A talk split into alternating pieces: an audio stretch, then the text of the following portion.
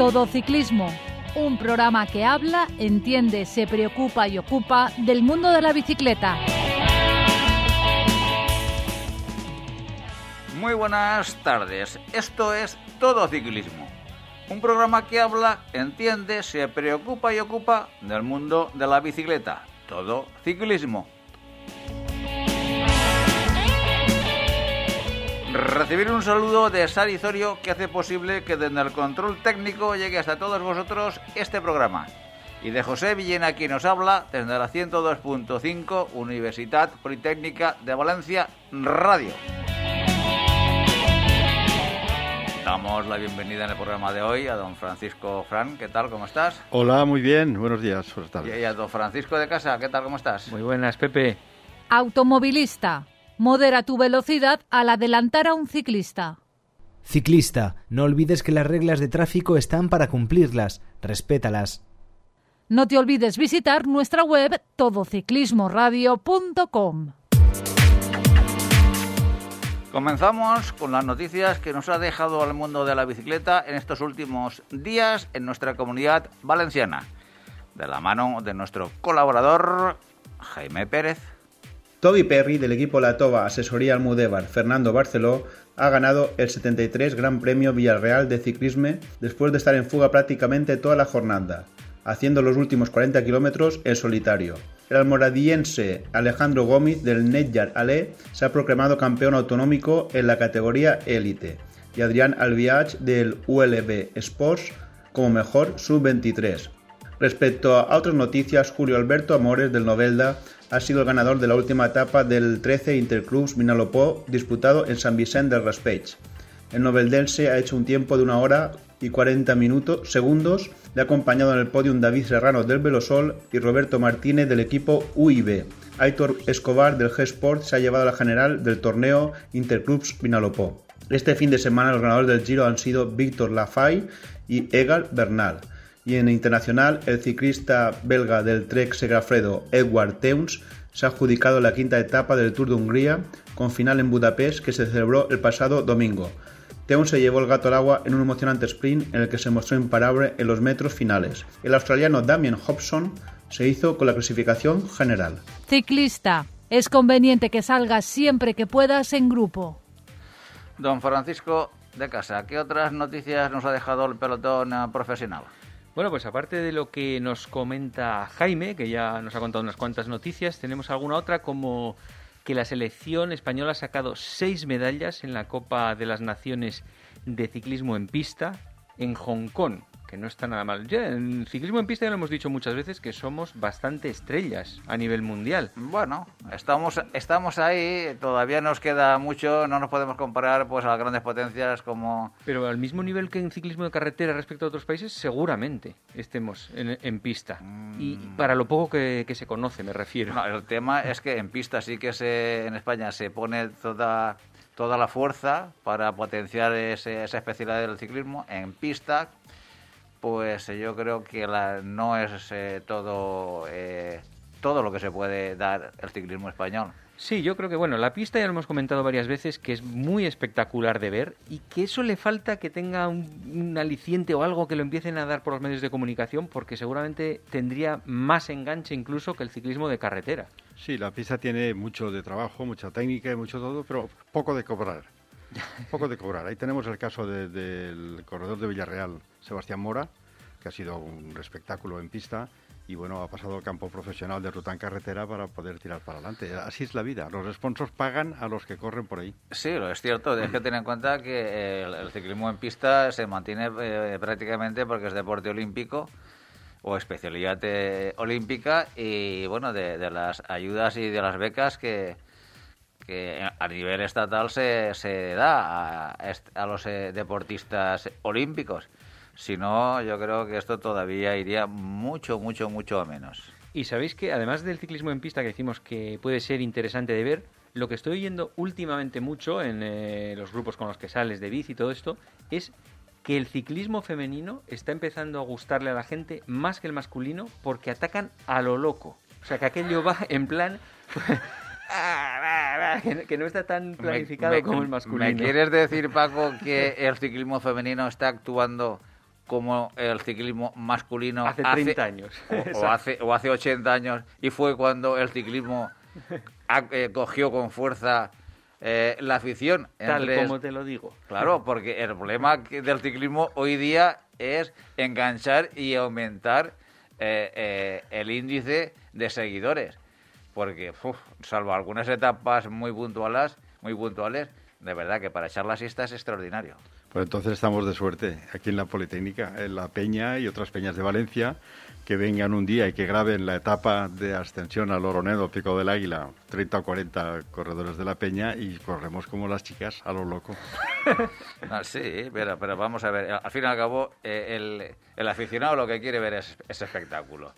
Y si el ciclista va teledirigido por los vatios que está haciendo en cada momento, porque el director de el, coche le está diciendo que no es el momento, que para, que te vas a jugar el, tercer puesto o el cajón o, estar en el top ten. Y, y al final el problema de todo esto para mí es que están tirando piedras contra su tejado. Porque, Totalmente. Porque al final cuando eh, la, eh, el ciclismo deje de interesar a los aficionados y porque será demasiado tarde ya en ese punto. Sí, y, porque afortunadamente eh, los practicantes del ciclismo eh, cada año se multiplican por mucho. Y eso, una cosa te lleva a la otra. El practicante de, ciclismo al final quiere ver el ciclismo profesional pero mm, lamentablemente, como digo, salvo algunas etapas, es muy aburrido, muy aburrido. Pero para mí el ejemplo de esto, de por qué va a gustar más el femenino o el masculino, lo tienes en el tenis. En el tenis es mucho más bonito de ver el femenino porque hay una rivalidad y se tarda cada juego. En el masculino son unos zambombazos terribles que es que dura dos toques cada, cada jugada, es terrible. Y en el femenino te da tiempo a ver, como pam, pam, es que no hay color, no hay color, mucho pues mejor. Sí, sí. Y bueno, hablando del femenino, Van Bleuten ha ganado en Navarra en la Women's Elite Classics y ha salido la noticia también que el Tour de Francia femenino volverá en 2022. Eso son muy buenas noticias para el ciclismo en general y obviamente para el ciclismo femenino. Pues sí, nada menos que 33 años de ausencia, que, que se dice bien poco, yo ni me acuerdo de cuando hubiese el último tour, ni si lo televisaban o no lo televisaban, porque el Giro sí que lo han dado últimamente, el Giro femenino tiene su fama, pero el tuyo no, no lo recuerdo, no sé si vosotros, igual, en aquella época de hace 33 años queda como demasiado secundario y ni hablaban de los medios de comunicación. Yo no recuerdo, no recuerdo eh, tener noticias de, del, ciclismo femenino hablando del Tour de Francia. Mm. Bueno, y, no lo recuerdo. Y para terminar ya, pues una noticia de los Juegos Olímpicos, que no sé ahora mismo, sí debe estar claro que se van a celebrar, ¿no? Entiendo. En, principio sí. Pues Julian Alaphilippe ha anunciado que no va a ir a los Juegos Olímpicos, que va a centrar todos sus esfuerzos en el Mundial. Sí, pero esta noticia eh, también viene apoyada o hablada por el equipo suyo y por la selección francesa porque es que le coincide eh, con el nacimiento de su primer hijo. Mm. Entonces, de alguna, de alguna forma, de alguna forma, por bienes, la parte humana en este caso, pues se antepone a, cualquier éxito deportivo. Es, raro de, la, ¿eh? categoría. Sí, sí. En unos niveles así es raro de que antepongan eso, porque normalmente siempre. Bueno, y las, las Olimpiadas es posible que no se celebren, ¿eh? porque, porque en principio sí, pero la mitad del país está en contra. Entonces hay una política ahora de convencer al japonés mm. de que eh, hay que hacerlo sí o sí, porque claro, lo que interesa son los, eh, los eventos mediáticos a través de la televisión por todo el mundo, los derechos, y que sin, si se aplaza otra vez, pierden la vez ya, definitivamente. Entonces, si no se hace ahí, pasa al turno y va al siguiente país. Entonces, bueno. Y yo, no sé, yo no sé si seguirán con las mismas... Eh, eh, filtros que tenían hace unos meses que decían que para entrar en los Juegos Olímpicos había que estar 15 días de cuarentena allí, fueras deportista élite o no, con lo cual te limitaba que no podían ir al tour. No sé si ahora mismo han cortado eso. Eso en principio creo, estoy hablando ya de cabeza, no lo puedo confirmar con absoluta rotundidad, pero creo recordar que eso ya llegaron a un acuerdo. Mm. Y eh, el, ciclismo creo que es uno de los primeros deportes que entran en acción en, el, en, en los Juegos Olímpicos, o por lo menos así ha sido en los últimos, y llegaron a un acuerdo donde eh, con un test negativo de los últimos mm. días podía, podía ser más que suficiente. ¿Alguna noticia más, Paco? la semana que viene continuaremos con otras nuevas, Pepe. Pues la semana que viene más y esperemos que mejor. Automovilista. La distancia mínima para adelantar a un ciclista es de metro y medio y hay que invadir total o parcialmente el carril contiguo. Ciclista. Rueda por el arcén cuando sea posible o en su lugar lo más arrimado a la derecha. Síguenos en Twitter, arroba todociclismo UPV. Don Francisco Fran, hablemos del Giro. Eh, como eh, nuestros oyentes eh, han han captado en las noticias, no lo hemos tocado y lo hemos dejado para tratarlo en exclusividad ahora. Bueno, después de las primeras nueve etapas del Giro 2021, ¿qué impresión sacas? Bueno, pues así en principio tengo que decir que estamos casi en el Ecuador, estamos ya en la etapa novena eh, y los diez primeros de la general van distanciados menos de un minuto y terreno ha habido ha habido porque hay, ha habido cinco o seis etapas de tres y cuatro estrellas que eh, con un líder claro las, las, diferencias serían ya notorias. Tenemos un líder que es eh, Gambernal, que ayer cogió la maglia rosa, que va 15 segundos del segundo, que es Remco Benepol, el tercero es Blasov. Y bueno, a mí se me antoja que para estar en mitad del giro, con un, un giro muy duro desde el principio, las diferencias son escasas. Por tanto, todavía están las espadas en el aire y la pelota en el alero, porque yo creo que a fecha de hoy nadie, nadie es capaz de, predecir qué va a pasar, porque las etapas fuertes, una es el, miércoles que viene, porque esta vez se descansa el martes, la de hoy es prácticamente llana, eh, mañana se descansa, y el miércoles yo creo que es la etapa que va a poner eh, ya dudas, porque no es una etapa normal, es la, etapa de Perugia a Montalcino, es una etapa que en los últimos 50 kilómetros se han metido tres o cuatro puertos de segunda y tercera con este rato, concatenados. Ya no son 7 kilómetros de subida, no, son 35 kilómetros de tierra donde la debacle puede ser total y no, me atrevo a, predecir el resultado, porque puede que alguien que esté por ahí a dos minutos, que sea un campeón de su país de mountain bike, de, de barro y de cosas así, como caigan cuatro gotas, puede hacer una destroza. Yo no, me atrevo a predicar nada hasta que no pase esa etapa. Esa etapa está puesta ahí al medio. Si recordáis la, la estrada de Bianche, de Siena, pasa muy cerca de ahí y algunos puertos coinciden también con ese trazado. Eh, yo creo que es una etapa para, para, no perdérsela porque es algo inédito. Nunca ha habido 35 kilómetros en tramos, hay dos o tres tramos de este rato muy grandes que pueden definir la carrera, porque a partir de ahí pues pueden haber pinchazos, caídas, roturas, pérdidas de tiempo.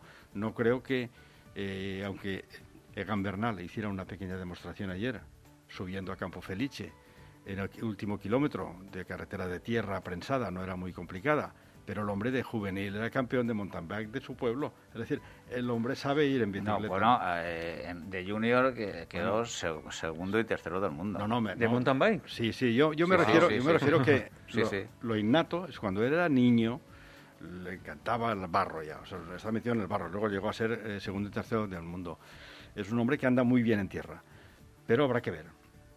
Habrá que ver. El equipo que tiene, pues oye, se le ha ido el principal escudero, que es el, el el ruso, y le queda Daniel Felipe Martínez, que es un gran escalador. Luego tiene eh, eh, Gana, Felipe Gana, que eh, puede tirar en llano y en pequeños puertos hasta la mitad. Qué bestia ese tío. Y luego tiene Moscón que aguanta medio cuerpo y poca cosa más. Es decir, el equipo, el equipo del, del Ineos es el más fuerte, pero vamos a ver, es muy largo. Ha cogido la maglia rosa demasiado pronto y lo duro está por llegar. Entonces, ¿tú crees que estas primeras nueve etapas eh, las grandes estrellas del Giro se están reservando para todo lo que viene? ¿Hablas de Aníbal y Pepe? No, aquí, no se reserva nadie.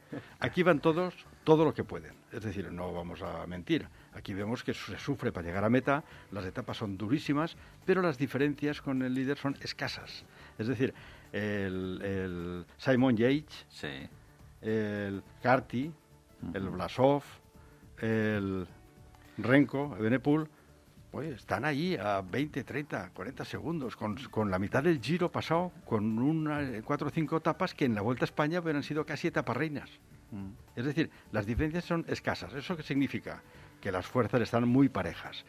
¿Dónde puede haber alguna diferencia? Yo intuyo que Egan Bernal, por su característica de corredor colombiano, eh, que está hecho para las grandes alturas, pues hay la etapa de Cortina d'Ampezzo, la que suben al Jau y el Pordó y la más volada, son etapas, eh, cuatro puertos que están por encima de los 2.000 metros. Evidentemente, ahí, ahí es donde tiene que establecer la diferencia. Porque ni siquiera en, en, el Zoncolán, que se corre, se corre el sábado 22, etapa de Zoncolán, que es una etapa durísima, el puerto de Zoncolán tiene unos pendientes tan fuertes que no ataca a nadie. Es como el Angliru. El Angliru se gana por 10 segundos, 15, 20. Si alguien si alguien eh, pierde fuerzas, pues pierde el giro, llega a media hora, pero si están ahí, se quitan menos de medio minuto y no es eso. Pero, pero ¿creéis que ah, llevamos ya dos o tres años que ya definitivamente las generaciones nuevas han dado el golpetazo y las viejas glorias no tienen ninguna oportunidad? Lo digo porque Remco tiene 21 años, Bernal 24, Almeida 22. El resto ya son abuelos, porque Simon Yates empieza a tener 28 eh, Mikel Landa ya se le pero fue. Simon J con 28 años está en, lo que se, decía hasta ahora la flor de su vida. Pero se le pasó su oportunidad. Ya. Ahora yo ya no sé si la flor de, la vida es mucho antes. para, un Giro, para un Tour, el ejemplo lo tenemos que tenemos a Primo Roglic con 31 años, que es candidato a ganar el Tour otra vez. Tiene que mm. pelear con, con Pogachar, que es joven, pero bueno, todavía hay algunos de los mayores que tienen opciones, no muchos. Luego, Harty es joven, no sé, tiene 25 años, 26, eh, Blasov también es joven. Es decir, hay una generación que no sabemos, eh, el primer día que hablamos del Giro, yo ya, ya te dije Paco, que este Giro es tan fuerte que lo puede ganar incluso alguien que no pensemos en él. Nibali, por ejemplo. No, no, no, no, no, no, no, Nibali no. A Nibali le das cero opciones. Le doy cero porque le veo subir y llega siempre detrás, no está fuerte. Pero los que están en el paquete de delante, Blasov, por ejemplo, es durísimo. Ese puede, puede despertar en la última semana Oye, y tiene un equipo aceptable. El, este, el equipo Astana funciona bastante bien. Y, tuvimos al, a Miquel Landa, que tenía un equipo fantástico para poder pelear por el podio también, y no lo tenemos. Sí, pero yo creo que hasta que no pase la etapa de, de Ozoncolán aquí y la del Esterrato del miércoles, aquí no sabemos nada. Es que nadie sabe nada. Lo, lo que es raro es que todo el mundo apuesta por Egan Bernal y Egan Bernal con un equipazo a mitad del giro va 15 segundos de Renko Benepol, que ha estado un año sin competir, que se cayó por un barranco en un puente, sin competir, ¿eh? No, no sin, sin ganar nada, como Bernal, que ha corrido cuatro o cinco cosas. Este es que no ha subido a la bici a competir.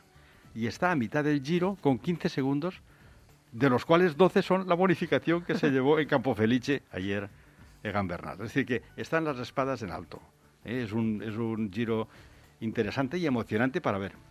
Y lo que no hemos hablado es de los españoles o del español, porque... A mí me da rabia que es que siempre le pase todo a, don Miquel, ¿eh? Bueno, eso es un tema que me gustaría tocar un poquito aparte porque el pobre ya no está en entre los supervivientes, vamos a decir, entre los que están todavía subidos encima de la bicicleta en el Giro, pero sí que está eh, Max Soler. Max Soler está en, en la general y Pello, sí, Soler y Pello, los dos. Que serán sí, pero Pello lo veo como como que le falta un puntito que otros años sí que sí que lo sí que lo tenía. Este año le veo como que ese puntito eh, eh, lo ha perdido. Ah, pero Marc Soler está en la posición decimosegunda a un minuto veinte segundos.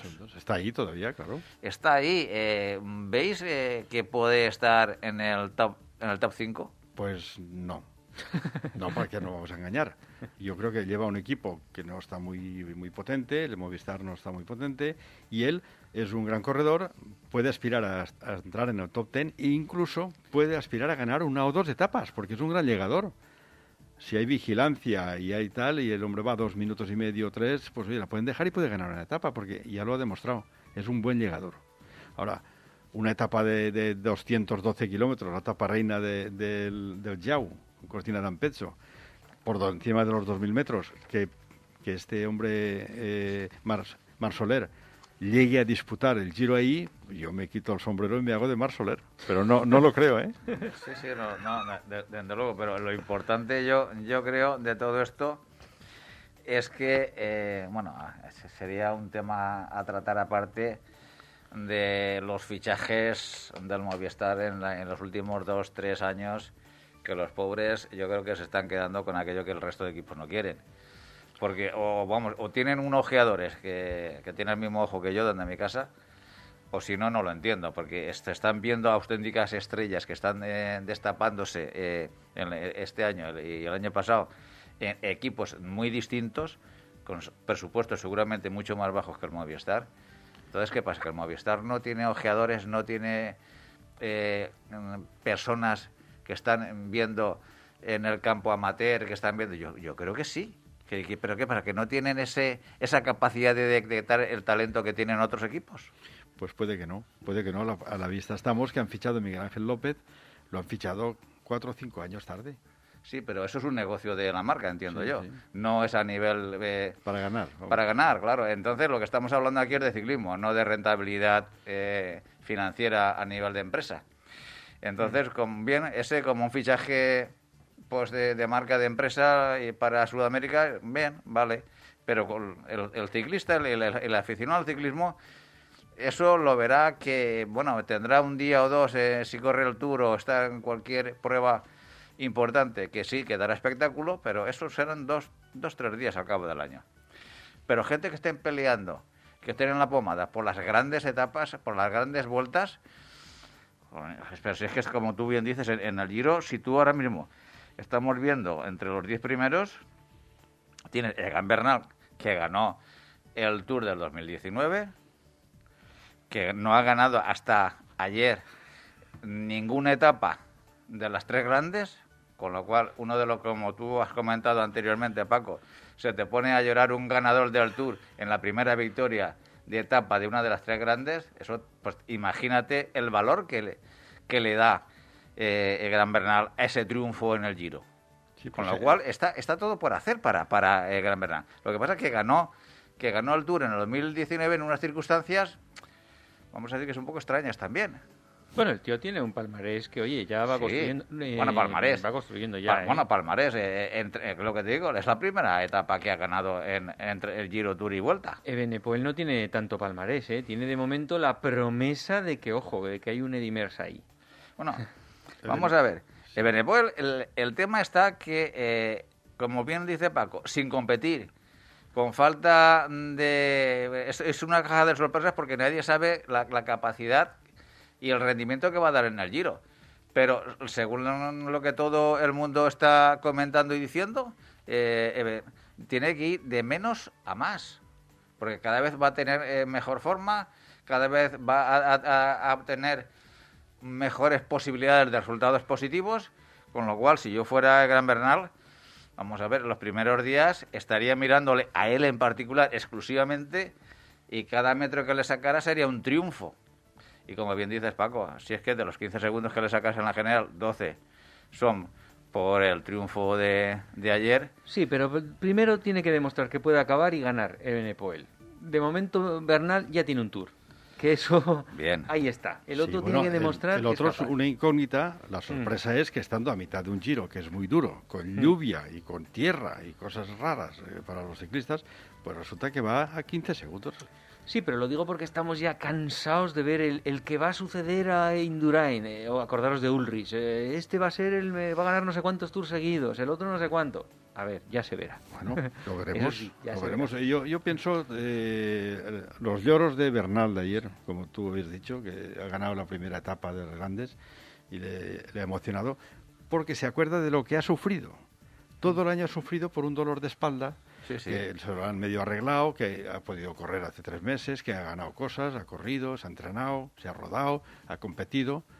Y el otro está un año, 13 o 14 meses sin competir ni un solo día. Sí, sí. Y ha venido a un giro que nunca ha hecho una carrera de más de siete días y ya lleva diez, va al segundo a 15 segundos. Sin equipo prácticamente.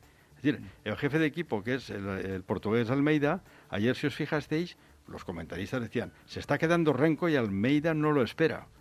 Yo creo que la cabeza de Renko Benepol eh, es, un, es un prodigio. Es decir, las piernas son lo que serán, pero la cabeza, el tío iba donde tocaba, y efectivamente cuando llegó la hora de la verdad que el otro atacó, se, se, calculó su rendimiento, salió del paquete detrás, le sacó siete segundos. Es decir, la hombrada de Bernal ayer es de siete segundos sobre Renko Benepol en un sitio inhóspito de tierra. Y Sí, que sí. le favorece Bernal. y que le favorece Bernal. O sea, por eso yo, hasta que no pase la etapa de Montalcino de la tierra, pues puede haber una destroza, pero en cualquier lado, ¿eh?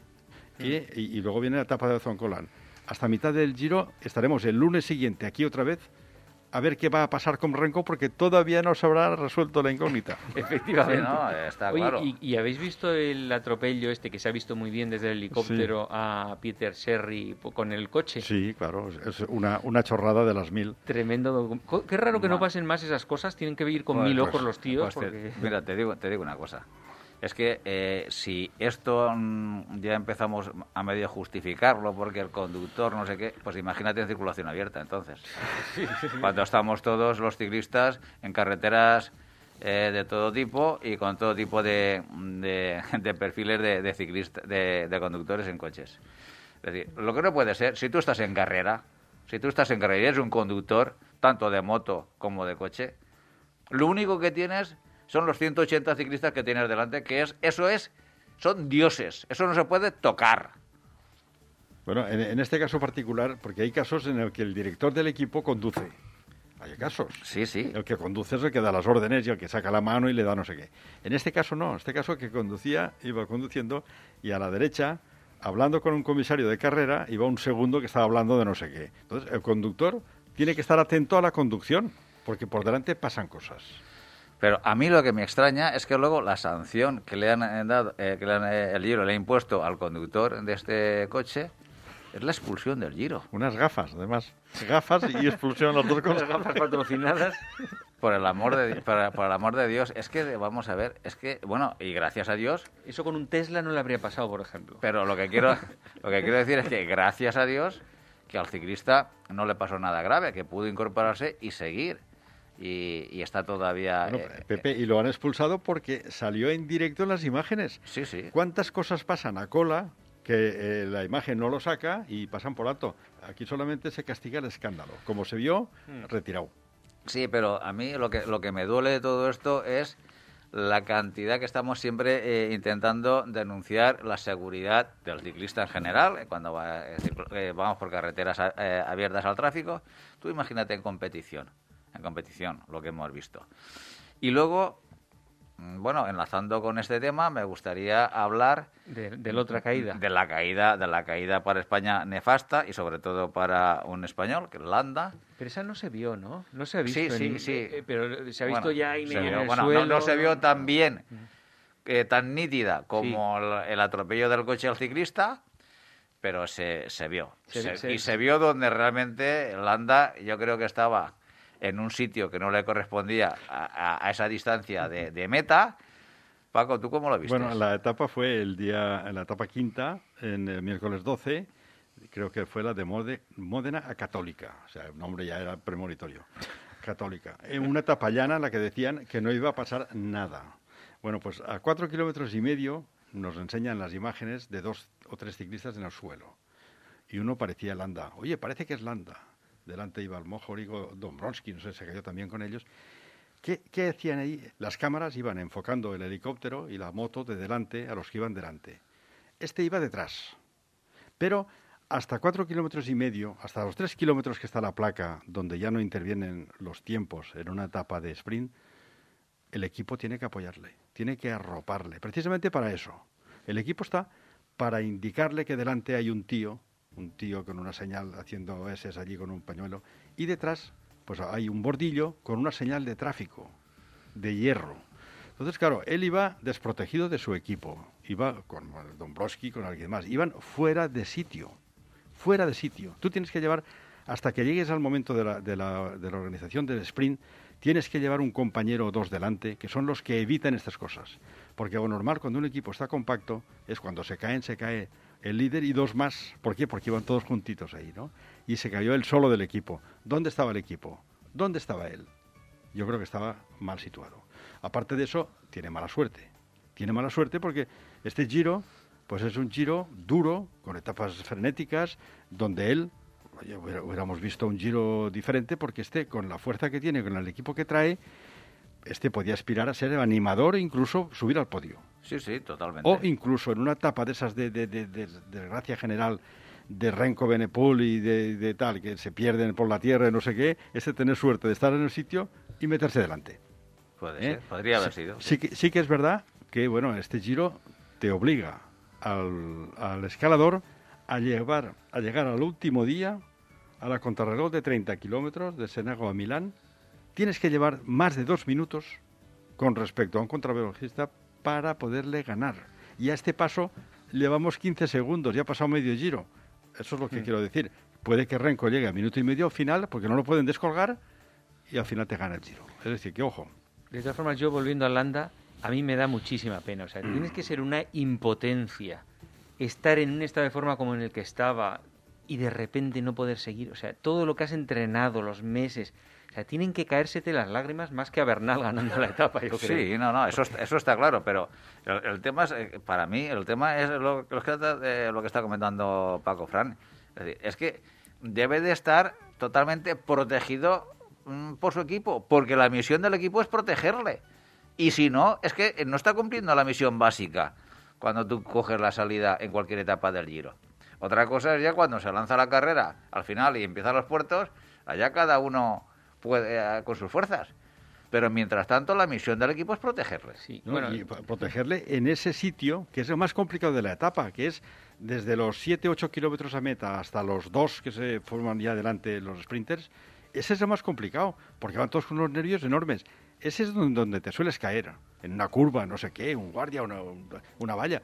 Ahí, y ahí no estaba el equipo. No sé cómo fue exactamente la caída, pero también es mala suerte. El operario movía la bandera, el Dubrovsky... Dubrovsky lo intentó esquivar y al final, yo por aquí y por allí, como podía pasar a los sitios, atropelló al señor. El señor cayó al suelo con la bandera allí y se pegó contra una protección que había allí de, de, guata o de, tal. Y luego venía Landa solo y Landa tropezó un poco con, con la bicicleta de Dobrovsky en el suelo, pegó un salto y se metió encima del bordillo. Encima del bordillo, al final, que era en cuña, había una señal de tráfico y se estampó contra la señal de tráfico. Por eso se ha roto cinco costillas. Y, la, clavícula. Y la clavícula. Es decir, porque pegó contra un objeto duro y rígido. Si llega a caer y rasca, tendría chapa y pintura. Y a lo mejor hubiera podido seguir. Mala suerte de Mala también. Pero vamos, hay que recordar a nuestros oyentes que, bueno, parece ser que tiene también un, un neumotórax y que lo operan hoy en, Navarra. Entonces esperemos que todo salga bien, que se recupere lo antes posible para el Tour. Dudo, no, creo que, esté, porque son muchos muchos días de, parón, de inactividad total. Y para la vuelta, bueno, pues eh, supongo que si todo va bien, la recuperación es, es correcta, pues posiblemente pueda estar en la salida en la vuelta, que eso lo esperamos y deseamos todos. De todas formas, para mí con diferencia yo lo, lo, que veo lo que veo es que el Giro año tras año mete a la carrera por unos polecillos que hay 15 20 casas y todo lleno de, de, problemas en la, en la, en la, calzada. La, la, organización del Giro es desastrosa siempre. No sé si os acordáis hace unos años ciclistas que tenían que subir, el tráfico no estaba cortado, dando bofetones a la gente en el puerto porque allí todo se ve por el medio. O sea, es que es un desastre. bueno, pero eso pasa a veces. En el Tour también se cayó una, una pancarta de, ah, una meta inflable, se cayó encima de la gente. Es decir, eso pasa en algunos casos. Como has dicho, ¿qué pasará con el Giro y tal? Yo eh, me acordaré de ti el miércoles en la etapa del Esterrato. Dirás, bueno, ¿quién ha traído a estos tíos por aquí? Mm, Porque claro, en la etapa del Esterrato de, de la de de Bianchi es una carrera de un día. Sí. Se preparan especialistas de carreras de un día. Y estás fresco. Y ahí va, claro, va, va Van der Poel y va el otro, el del, Jumbo, va la Philippe, va gente para pruebas de un día que son hábiles y tal.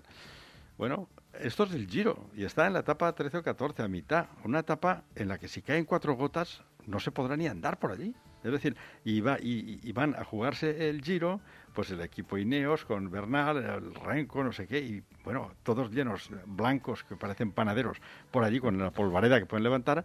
Y dirás, bueno, esto es posible que sea el Giro. Pues a partir de esa etapa habrá un antes y un después en el Giro, ya lo veréis. Bien, pero yo te digo, yo te digo una cosa, siempre y cuando yo prefiero que exista eso en el Giro, porque eso es a nivel de esfuerzo mm, deportivo y, bueno y preparación del, del, ciclista, porque el ciclista cuando toma la salida del Giro en la primera etapa sabe que eso llegará, esa etapa llegará y debería de estar preparado. Pero otra cosa muy distinta, como digo, es por donde transitan la mayoría de etapas del Giro, que te lo meten por pueblecitos que pagarán a la, a, la, organización porque se lo metan por sus calles principales, con lo cual tienen ahí señalizaciones en mitad de calzada, eh, volardos, eh, aceras, bordillos.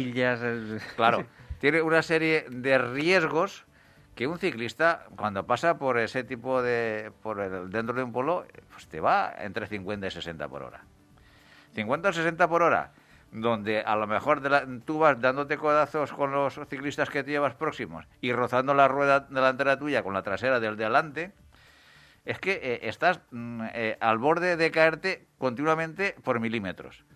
Si encima pones incidentes en la propia en el propio recorrido de esa de esa índole lo que no sé es cómo no se pegan unos bofetones mayúsculos mucho más y lo que está claro que las organizaciones de todas las vueltas cuando sucede pues estos, eh, estas eh, anomalías, vamos a decir anomalías para carrera. lógicamente luego las calzadas de los distintos pueblos tienen que tener esto para regular el tráfico y, poder funcionar. Pero eso yo, yo creo que debería de estar señalado de otra manera. Tú no puedes poner ahí a una persona con un pañuelito y un pito haciendo no sé qué. Porque el primero, el segundo, el cuarto que van en el pelotón lo ven del décimo para atrás no se han enterado que hay un señor tocando al pito. Ni un pañuelito porque no venía el pañuelito ni al señor. Tendrán que tener alguna señalización que lo pueda ver todo el mundo. Bueno, pues están, están eso que tú dices, están pensando para la organización de los, del Giro del año que viene no poner un señor que está a nivel a nivel del ciclista con una bandera que no le ves em, a cuarta fila no le ves ya, sino poner un palo con una luz arriba que se vea desde el último del pelotón a 200 metros. Una luz destellante en la que tienes que bajar la velocidad porque hay un obstáculo. Es que no te enteras del obstáculo hasta que te lo comes. Sí, sí, es así. Sí, una luz con un sonido pipi, por ejemplo. Y sí, sí, pero vamos, además con un, sonido, con un sonido acústico que le deberían de romper los tímpanos a los ciclistas para que se enteraran. No, no, es que es así. es que debería de ser así, por la seguridad de todos. Y sobre todo, yo no sé si interesa eh, que pase el giro por esas por el interior de esos pueblos por lo que pagan a, la organización seguramente sí pero luego tú ves el, tour y ves la vuelta que afortunadamente pues no pasan eh, por esos dramas diarios que está pasando al giro que para mí es un acierto claro porque al fin y al cabo lo que tenemos que velar ante todo es la seguridad de unos trabajadores que son trabajadores de la, de la bicicleta pero son trabajadores entonces yo creo que hasta aquí podemos hablar en cuanto a seguridad de esto y seguiremos incidiendo si realmente vemos que bueno las consecuencias esperemos que no, no se multipliquen eh, por estos temas. Pues es lo que ha dado el Giro en estos en estas primeras nueve etapas y la semana que viene seguiremos analizando, mirando con lupa y esperemos que algún español empiece a entrar en esa pomada que todos deseamos. Automovilista. El claxon está bien si se usa como aviso, pero nunca para molestar. Ciclista. No sueltes nunca las manos del manillar. Búscanos en Facebook. Todo Ciclismo UPV Radio. Vamos a hablar a continuación con don Vicente Atsuara. Estamos ansiosos porque nos hable esta semana bueno, por de... Ansiosos no sé, Pepe, porque yo cada semana tengo que comprar algo nuevo, ¿eh? Con lo que nos dice. Oye, pues eso es interesante. Eso, eso es que, te está formando y tú te, y tú te estás informando. Pues la verdad es que esa sección, como decía, de consejos para ciclistas que se sienten ciclistas. Vicente, buenas tardes.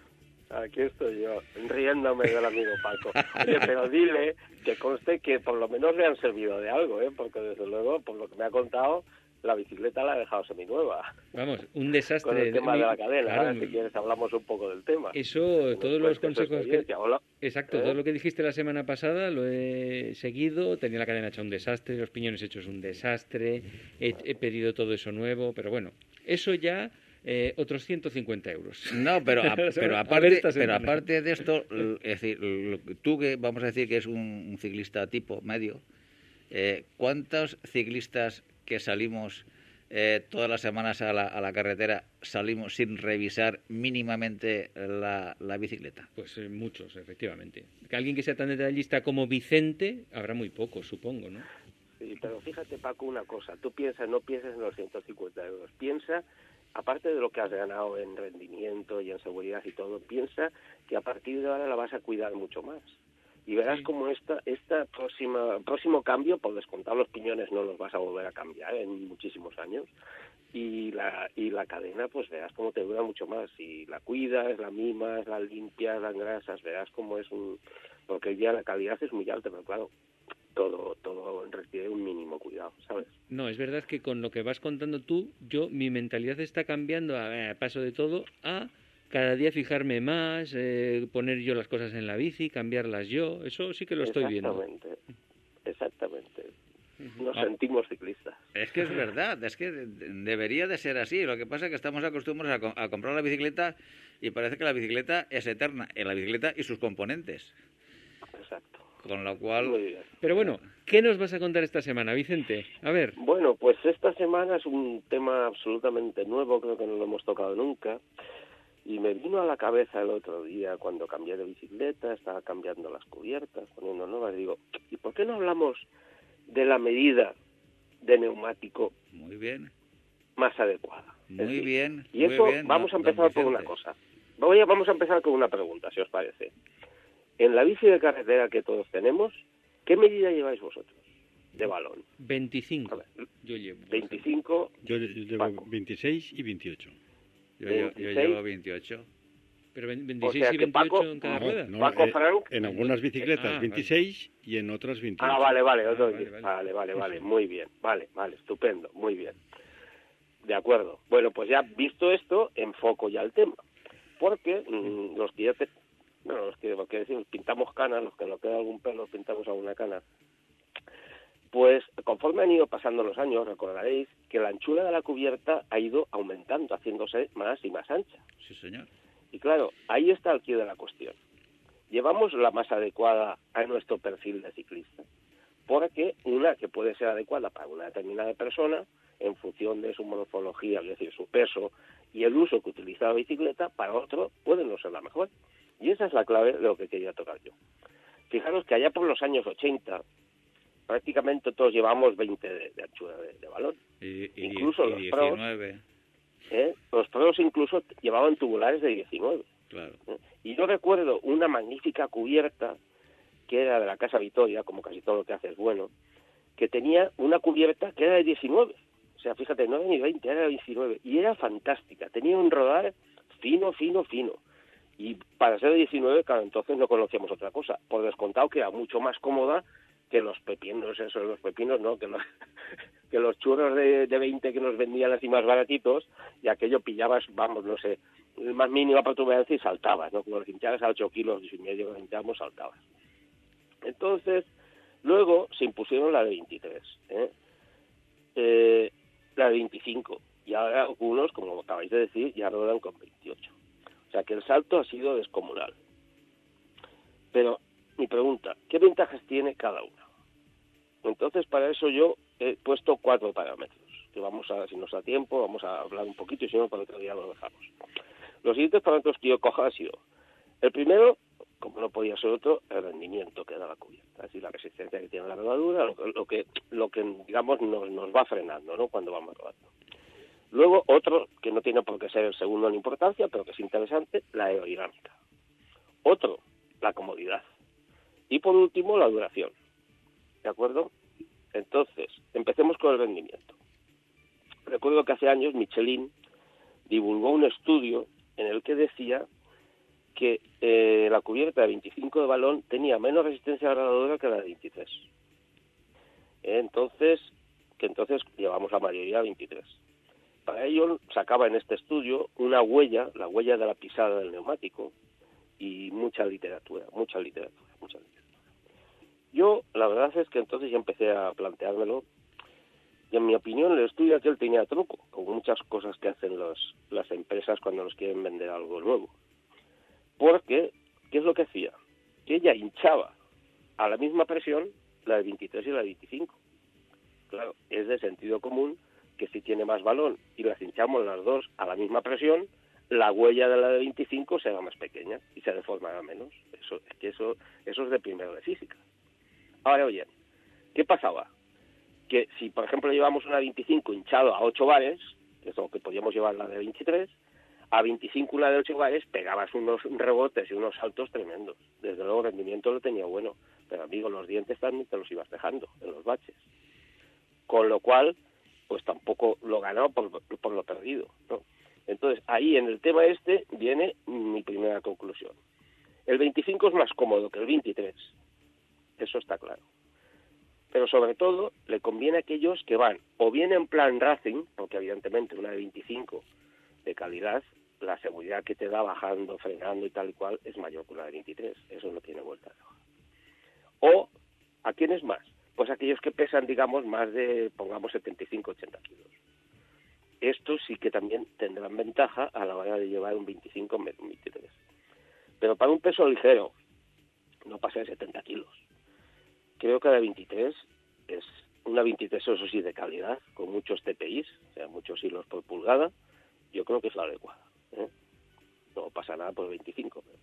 Y ahora vamos a la 28, que es el último grito. Que yo creo que se ha puesto de moda a base de ver muchas eh, competiciones de estas de pavés, con este rato, eh, eh, ya no te digo la gente que se mete por, por, en plan casi casi haciendo gravel con ella, ¿no? Yo creo que se ha puesto para eso, pero para mí, para los verdaderos pesos pesados, eso sí que es la idea. Los pesos pesados, la gente que pesa 90 kilos, que los hay, a ver los haylos, porque esos con la 28 van fantástico, porque van mucho más cómodo, no les importa el tema ni de rendimiento ni de dinámica tal cual, porque con su peso pobre ya tienen bastante, ¿eh? y, y yo creo que para eso va muy bien. Y también, por ejemplo, para los que hacen, digamos, pues algo de, pues eso, que a veces te puedes meter un poquito de tierra, te vas hacia Saler y te metes por la albufera, caminos que están malos, con bastantes baches, ya no te digo que también va por la ciudad, la ciudad 28 es fantástica, para mí es la ideal, pero para los demás yo creo que es un peso extra y por descontado pero aerodinámica. Eso tenemos el afecto este. Los otros aspectos, pues por descontar la dinámica, cuanto más fina sea, mejor la dinámica tiene. Ahí no hay mucho que sacar. La duración, pues también cuanto más gorda sea, en principio va a durar más, porque lógicamente el peso a repartir en la huella y en el volumen que tiene es, es, es, es menor conforme eso. Y, y por descontar, pues pues eso, la aerodinámica, pues hemos dicho, y la duración también hemos dicho eso, ¿Y qué más me faltaba? Pues nada, eso es lo que teníamos todo. Eh, rendimiento. sí, no, rendimiento lo que hemos dicho es que yo para mí me quedo con 23 o 25, por descontado, mm. en función del peso y en función de la Racing que queramos, que queramos ir, ¿me entiendes? Evidentemente la de 20 prácticamente está descartada, eso está claro, pues yo creo que 23 25, pero por encima de todo, y eso es una cosa que lo hablamos ya una vez, creo, es eso, no hay que tener miedo ni ser tacaños a la hora de comprar una buena cubierta. Cubierta es, es, es, es un crimen gastarnos dos o tres mil euros en una bicicleta y luego a la hora de cambiar la cubierta por 15 o 20 euros más o menos poner unas medianitas cuando no floja. Bueno, pero, pero, Vicente, y además hoy en día, teniendo internet, hay páginas web, hay una página web, por ejemplo, que testea todas las cubiertas del mercado, de diferentes, de, 23, de 25, de no sé qué, y te saca cuántos vatios gasta esa cubierta, eh, cuánta duración tiene, cuánta resistencia de los pinchazos y te lo tiene ahí en una tablita preparada para que tú filtres. Quiero que tenga mucha resistencia, que, que la que me, que me lo ordenes por la que menos vatios consume. Y dices, ya lo tienes claro, mira, entre estas cinco elige, según tu criterio. Sí, sí, sí, sí, es así, es así. Pero vamos, en pocas palabras, que de todo esto se deduce que, que, bueno, que vale la pena pensar qué es lo que ponemos, ¿sabes si me entiendes? Que, que, más de decir, venga, póngame una, pues no, no, no póngame una, ya que las tengo que cambiar y es mi bicicleta y voy montado en ella, pues que quiero que es la, la que yo elija la que lo haya pensado y si busco más la seguridad, eso, en fin, no sé, cosas de esas. Así es que, bueno, ya os he dado un poquito de Vicente, Vicente, para pensar, ¿no? Vamos a ver, Vicente, eh, has hecho un análisis bastante completo los aspectos. Eh, falta el precio también, porque todo va ligado. Pero bueno, eh, vamos a ver. Sobre, has hablado de un tema importantísimo que desconoce mucha gente, que es la huella. La huella es la marca que hace la goma sobre un pavimento y que depende efectivamente, como tú has dicho, de la presión que le das. Eh, has hecho recomendaciones muy interesantes de que las personas que tengan mucho peso van mejor con más, con más huella, con más acción, porque la tensión admisible transmitida al suelo es menor y entonces vas más cómodo y repartes mejor. Es como un coche. Los coches caros tienen todas las ruedas grandes. No hay ningún coche caro que tenga una ruedecita pequeña. Entonces, eh, ¿qué le pasa? Que cuando más grande es la rueda, más pesa, más masa lleva y también hay que compaginar todo. Yo creo que estás, estás eh, en la razón de todo. ¿eh? Eh, simplemente el mercado ya sabes que están viendo ahora, están vendiendo bicicletas gravel, que sean mixtas para ir por, por, las piedras y por la grava y por tal. Y entonces tienden unas horquillas más anchas para que quepa un neumático más grande. Sobre la, sobre la, la aerodinámica hay un factor que hay que tener en cuenta. Y es que el balón de la goma y la anchura de la llanta tienen que ser iguales, porque si tienes una llanta estrechita y le pones un balón, la aerodinámica se resiente.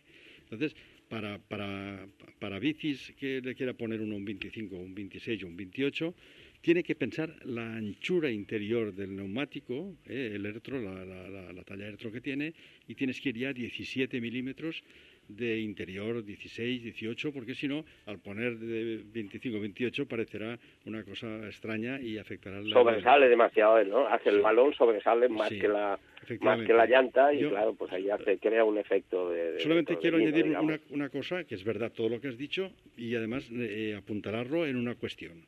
El equipo Ineos de contrarreloj por equipos, en el, creo que fue en el Tour del año pasado, el último que se hizo, utilizó, utilizó eh, con la técnica de calcular físicamente lo óptimo para una contrarreloj por equipos llana, les puso tubulares, tubulares de 28. ¿Por qué? Porque dijeron que con 28, como eran tubulares especiales y muy buenos, se podían hinchar a 8 kilos o 9 kilos y efectivamente disminuían la huella y el tubular de 8 pues tenía una marca menor porque al estar tan, tan, tan hinchado, la huella se hace más redonda, no es tan larga. Entonces, eh, sacaron, pues no sé, si son eh, el equivalente a 5 segundos o 10 de llevar una cosa o la otra. Para el ciclista de a pie, tus recomendaciones son fantásticas. Es decir, que tenga una bicicleta que piense ver cómo la llevará. La comodidad es un factor muy importante, porque eh, el rendimiento, como no va a competir, normalmente aunque sale un sábado va a divertirse, la comodidad es muy importante. ¿Eh? Y bueno, eh, yo creo que se tiene que mirar también el peso. Si va mucho por montaña, pues eh, hay que ir siempre en montaña. En montaña tienes que ir a la gama baja, a la gama baja del rango de presiones que te da el fabricante. Y en asfalto, la gama alta. Es decir, si te pone entre 6 y 8, si te la pones para ir por asfalto, ponlas a 8. A 9 no, puedes reventar. Y si te dices que vas por la tierra, por el gravel y tal, a 6. Es decir, siempre hacer caso, mirar lo que está escrito en la goma, en el lateral, ¿eh? pero los que vamos por asfalto tenemos que ir en la rama superior. Y los que vamos con e-bikes, el e-bike... Eso, ese es el tema que yo, como ya me he extendido mucho, también pensaba, seguro que Paco o Pepe la, e-bike pesa el doble que la otra. Claro, pero a doble. no os importa demasiado. Una pesa 8, el otro 16, pues bueno, el peso, ya no solamente el peso, porque si pesa 8 kilos es como si tú fueras más gordo con un Michelin aquí, y es lo mismo, ¿no? Es que la energía de frenado y la energía de, de giro y de trazado de una bici que lleva 14 o 20 kilos es diferente. Y entonces sí que es recomendable pasar a la dimensión superior. Es decir, va mucho mejor un iBike con 18 que con, que con, 28 que con 25. Ahora, sí, no, prácticamente yo creo que no hay ninguna. De, hecho, la, la, la Canon del que tengo yo me la, la, me la pusieron con 32. Con 32, es decir, sí, pero, pero, no, tu Canon y muchas otras del mercado te la han vendido porque es, es una, una, bici polivalente que mucha gente se la compra para hacer gravel. Y entonces ya la salen de fábrica con 32, ¿eh? que son, son estables para ir por la urbanización y por un camino de tierra.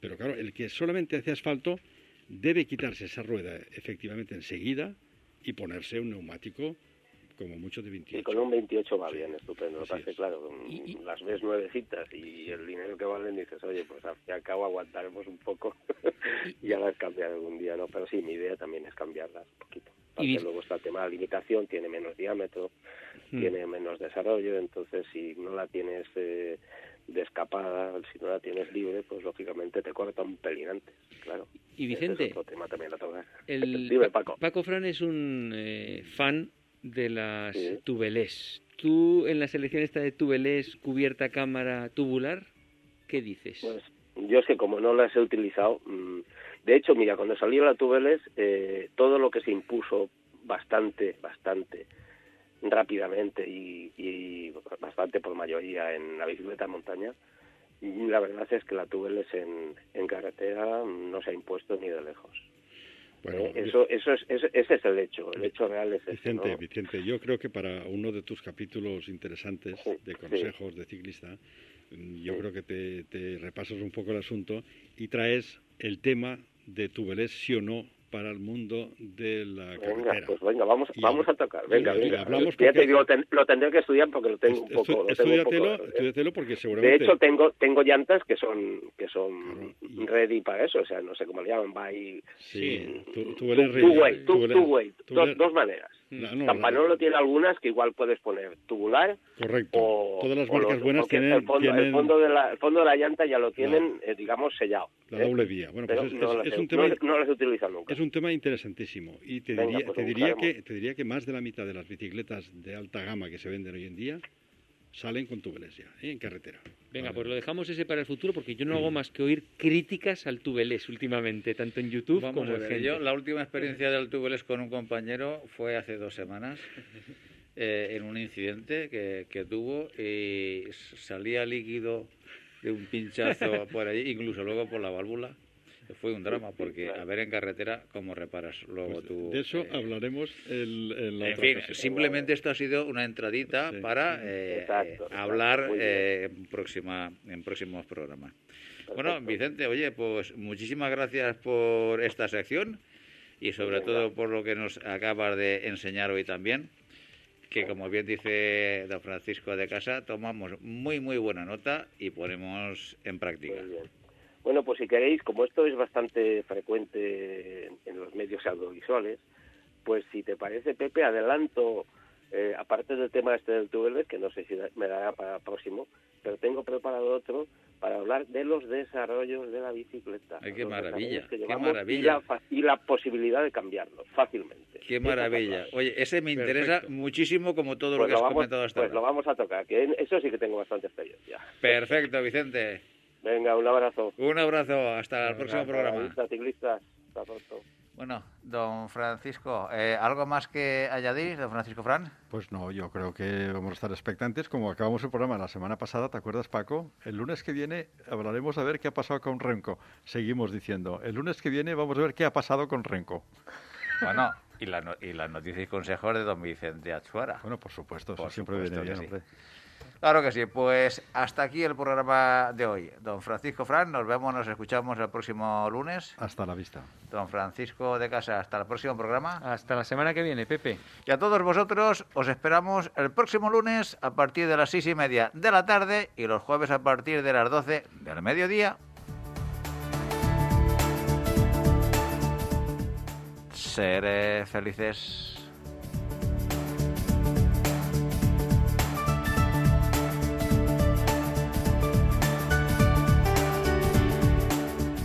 No te olvides visitar nuestra web todociclismoradio.com. Acuérdate de ponernos una reseña en iTunes.